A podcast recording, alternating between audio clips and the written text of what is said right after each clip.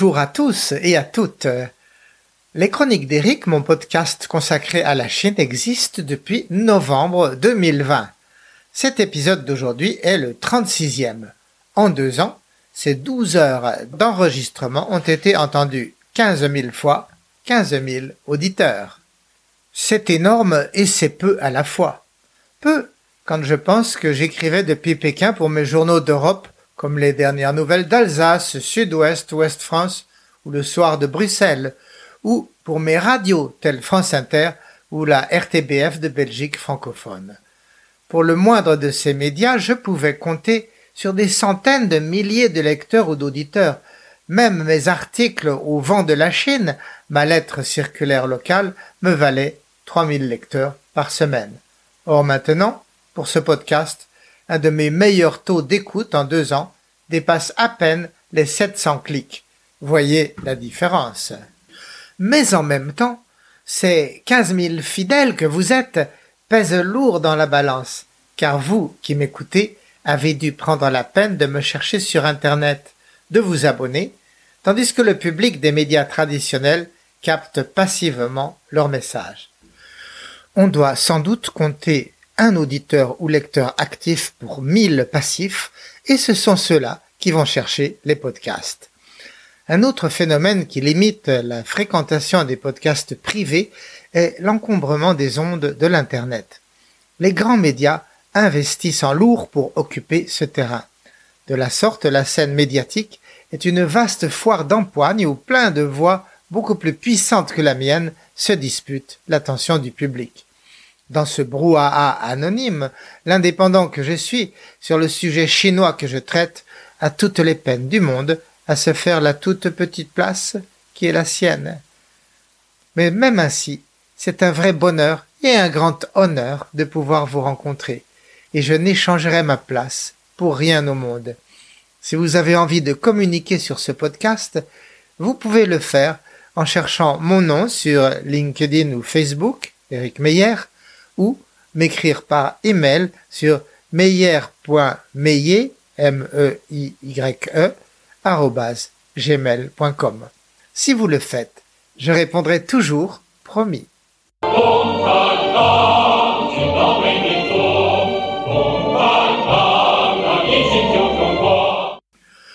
Au sujet de la lutte entre journalistes pour l'attention du public, j'ai une anecdote amusante à vous conter d'un incident qui m'est arrivé à Pékin à l'automne 2004.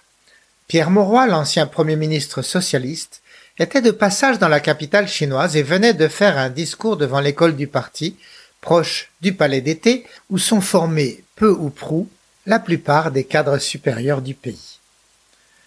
Une des enceintes notoirement les plus libérales du pays, cette école invite souvent les célébrités de passage à témoigner de leur expérience devant ses étudiants cadres en début de carrière. Ce jour-là, le groupe des correspondants français en Chine était de la partie. Après son allocution, Pierre Mauroy devait remonter à pied une allée de Ginkgo jusqu'à son véhicule, et trois journalistes l'accompagnaient, moi-même et les collègues du Monde et du Figaro, tous deux fraîchement débarqués de Paris, l'un depuis quinze jours et l'autre depuis trois mois. Mauroy un grand vieillard aux cheveux blancs, nous dit aimablement pour nous inciter à l'instruire Ah. Vous êtes correspondant à Pékin, vous devez en savoir des choses sur ce pays. Pas vraiment vif à la détente, j'étais en train de réfléchir à ma réponse quand je fus rappelé à la réalité par les deux collègues qui étaient en train de le prendre chacun par un coude, tout en lui répondant en chœur Oh, ça, monsieur le Premier ministre, vous pouvez le dire, on en sait des choses sur ce pays, et le trio de me laisser planter un pas en arrière tout en lui administrant gaiement leur savoir chinois frais de quelques semaines et en lui évitant d'apprendre que le troisième collègue moi-même était là depuis dix-sept ans. Involontairement, je souris en me rappelant le dicton chinois qui dit que ceux qui parlent ne savent pas et ceux qui savent ne parlent pas.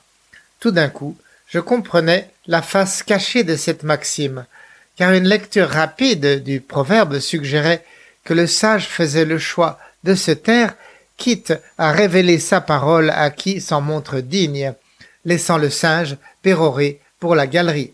Mais aujourd'hui, je découvrais soudain que celui qui savait peu avait su prendre le pouvoir, laissant l'autre contraint au silence.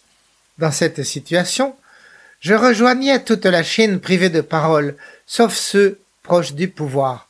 Autrement dit, celui qui savait mais se taisait ne le faisait pas par choix. Par contre, sa sagesse consistait à faire passer son silence pour un choix philosophique. En fait, il faisait contre mauvaise fortune bon cœur, comme dans le renard et les raisins, et traitait la situation par l'humour. Comme dirait Jean de La Fontaine, fit-il pas mieux que de se plaindre?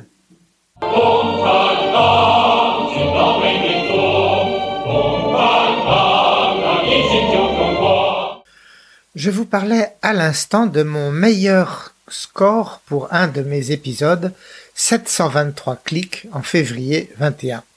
C'était sur un sujet consacré à la vie de Xi Jinping, le nouvel empereur jaune. Aujourd'hui, je voudrais revenir sur le sujet poussé par l'actualité. En effet, dans un mois, va s'ouvrir le 20e congrès du parti et Xi Jinping, depuis dix ans président de la République, premier secrétaire du parti et de facto dirigeant de l'armée populaire de libération, va solliciter et probablement obtenir un troisième mandat de cinq ans. Pourtant, Deng Xiaoping, le père fondateur de la Chine post-maoïste, avait fait inscrire dans les statuts du régime le nombre maximum de quinquennats autorisés. Tout leader pouvait exercer deux mandats, soit dix ans, pas plus. Mais, quelques années plus tôt, Xi Jinping, après avoir renforcé tous les pouvoirs et éliminé tout contre-pouvoir, avait fait sauter le bouchon et modifié la constitution. À présent, le président qui se représente va probablement obtenir ces cinq ans de plus qu'il réclame. Théoriquement même, il devrait pouvoir se maintenir à vie. Ce faisant, il enterre le principe du pouvoir socialiste chinois qui est l'alternance et la collégialité. Il s'impose définitivement comme un homme au pouvoir illimité, tel un empereur d'autrefois, avec tout pouvoir sur la vie des autres, et l'homme qui fixe les règles sur tous les domaines. En limitant toujours plus les libertés et les espoirs de mieux-être, il va donc, tous les experts l'estiment, faire monter la tension à l'intérieur du pays comme vis-à-vis -vis du reste du monde, un peu comme une centrale nucléaire dont les circuits de refroidissement resteraient bloqués. Tout cela est aujourd'hui relativement connu. Ce qui l'est moins est que Xi Jinping n'a pas une mais deux personnalités, toutes deux complexes et opposées, on pourrait presque dire manichéennes, l'une blanche et l'autre noire. Il y a un Xi Jinping positif, presque angélique, et un autre négatif, sombre, détestable et détesté. Laissez-moi développer tout cela.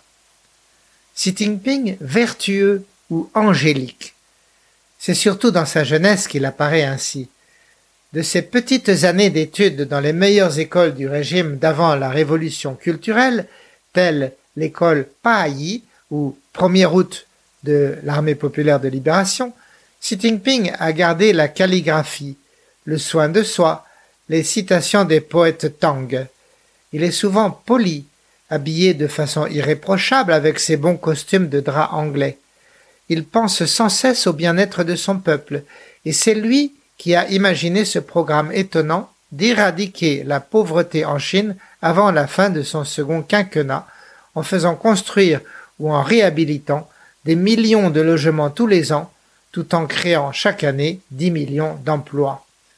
À ce peuple, il pense sans cesse, et pas seulement pour le nourrir ou l'enrichir, mais aussi pour lui donner du loisir. Vers 2015, il a publié une norme technique selon laquelle tout supermarché, dont il se construit des milliers chaque année, doit comporter 10% de sa surface consacrée à la culture au sens large. En général, ceci se traduit par une salle de jeu pour les enfants ou de lecture pour le père attendant sa femme qui fait les courses. Il s'est aussi appliqué à développer la retraite et la sécurité sociale. Pour le peuple, Xi Jinping pense même au ballon rond où la Chine occupe un misérable 76e rang planétaire.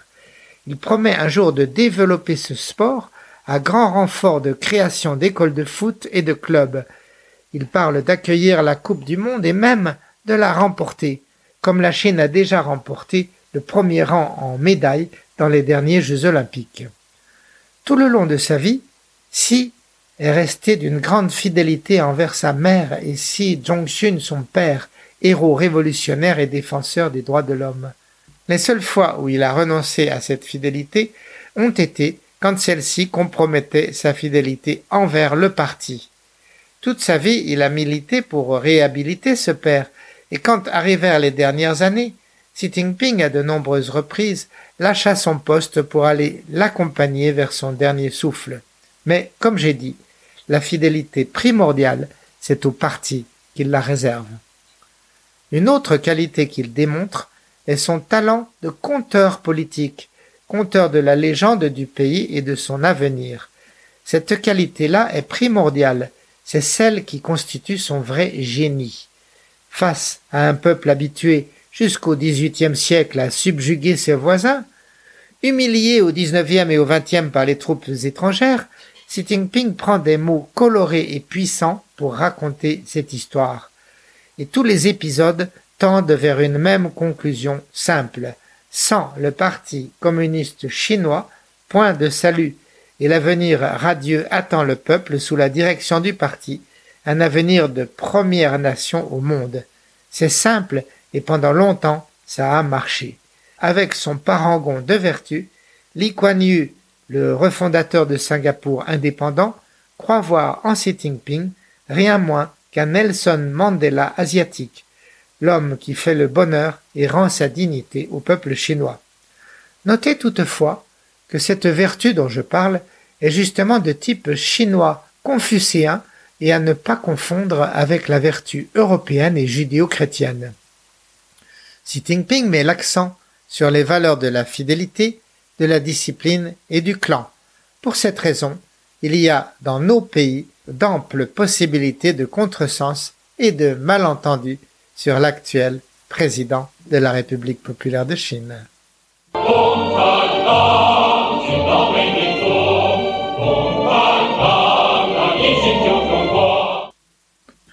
Par ailleurs, comme je le perçois, Xi Jinping apparaît aussi comme un être machiavélique pétri de vices à commencer par la duplicité.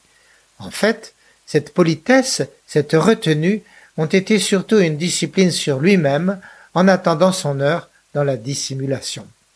À Shanghai en 2007, juste nommé secrétaire municipal, ce qui est l'avant-dernier pas avant de prendre la tête du parti et du pays, si prend des précautions inimaginables pour éviter de sembler aimer le luxe. Il refuse le TGV privé, la Mercedes et la Lexus que la mairie lui tend à bout de bras. Quant à la villa au centre-ville qu'on lui offre, il la rejette avec délectable horreur pour en faire un home pour cadre à la retraite. Mais une fois fermement au pouvoir, il dévoilera de lui une face toute différente, dont la principale jouissance semble être la domination sur les autres et leur souffrance. Tsai Xia ancienne professeure à l'école du parti, réfugiée à New York depuis 2020, vient de dévoiler dans la presse américaine cet être secret.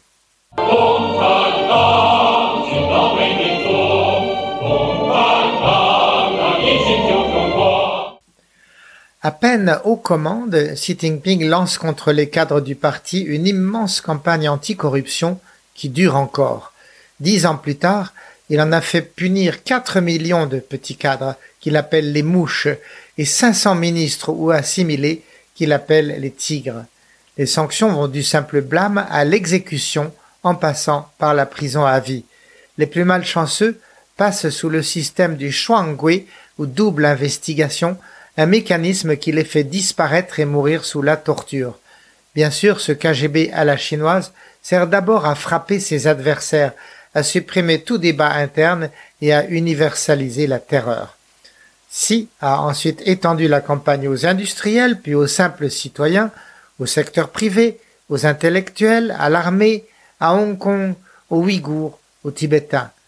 Il foule du pied les accords internationaux signés avec ses prédécesseurs et met tout son pays sous la terreur. Sous la plume de Tsai Xia et de bien d'autres, il se révèle froid, sans scrupule ni empathie, colérique et prêt à détruire quiconque s'oppose à lui. Sur la gestion du Covid, c'est lui qui décide du confinement universel pour plusieurs mois, celui de Shanghai et plus récemment ceux de Chengdu, Dalian, Changchun, Lhasa, Urumqi. 100 millions d'êtres bloqués chez eux, sans travail, ni revenus, sans même à manger. Tout cela à cause de quelques milliers de malades. Il en résulte une cassure de l'économie au bord de la récession, parce que Xi Jinping ne peut pas se résoudre à laisser la Chine vivre avec le Covid. En réalité, tout son combat est axé sur une vision idéologique.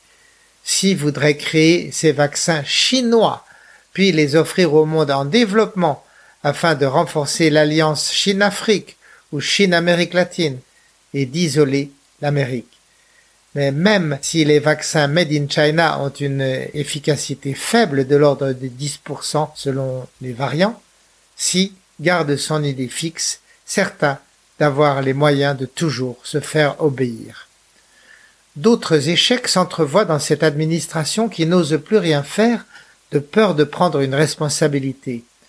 Commerce et industrie périclites, faute de matières premières et de liberté d'action l'agriculture ne se relève pas d'un été torride qui a brûlé ses rizières et ses champs. Là encore, il faut noter que tous ces vices de Xi Jinping sont déclinés suivant un mode aux couleurs chinoises. Sa colère, son intolérance, sa froideur résultent d'un principe moins communiste que confucéen. Dans cette Chine depuis des millénaires, raison et vérité se confondent avec le pouvoir. Tout le monde doit être capable de Ma montrer du doigt le cerf tout en prétendant qu'il s'agit du cheval, puisque c'est ce qu'a dit le chef. Mais primordialement, aujourd'hui sous Xi Jinping plus qu'hier sous Deng Xiaoping, la Chine est un pays où il faut hurler avec les loups. Pour assurer sa sécurité et celle de sa famille, tout un chacun doit taire ses objections au nom de l'intérêt non de la nation mais du parti. Et c'est ainsi que sous Xi Jinping, la Chine part en guerre contre l'Occident, unie derrière son général. Mais attention, amis auditeurs, trop de gens commencent à penser d'autre chose que ce qu'ils disent. Trop de gens craignent de mettre à risque le bien-être accumulé en trente ans de labeur, leur patrimoine, leur niveau d'éducation plus élevé aujourd'hui qu'hier. Trop de métiers en veulent aux grands leaders. Les croyants tous maltraités par un Xi Jinping qui s'arroge le droit de définir leurs dogmes. Et ils ne sont pas peu, ces croyants. Les protestants, par exemple, depuis vingt ans, dépassent en nombre les effectifs du parti, et aucune brimade ne parvient à changer cet état de choses. Les enseignants ont vu laminer les cours particuliers qui amélioraient leurs revenus.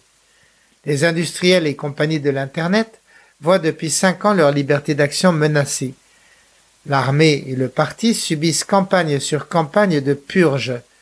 Sourdes et indistinctes, les voix sortent du melting pot en fusion et apportent avec le vent un son nouveau qui n'est plus celui de Xi Jinping. Aussi, qu'on y prenne garde en Chine.